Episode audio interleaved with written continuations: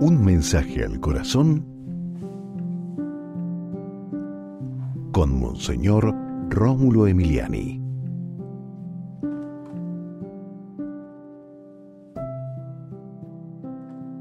No nos dejes caer en tentación. La tentación es parte de la vida. El mismo Jesús fue tentado.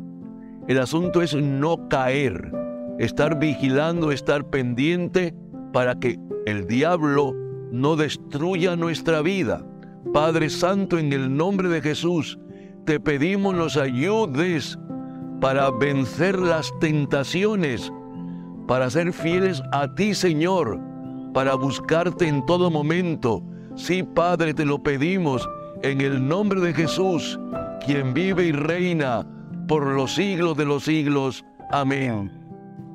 Y recuerda, con Dios eres invencible.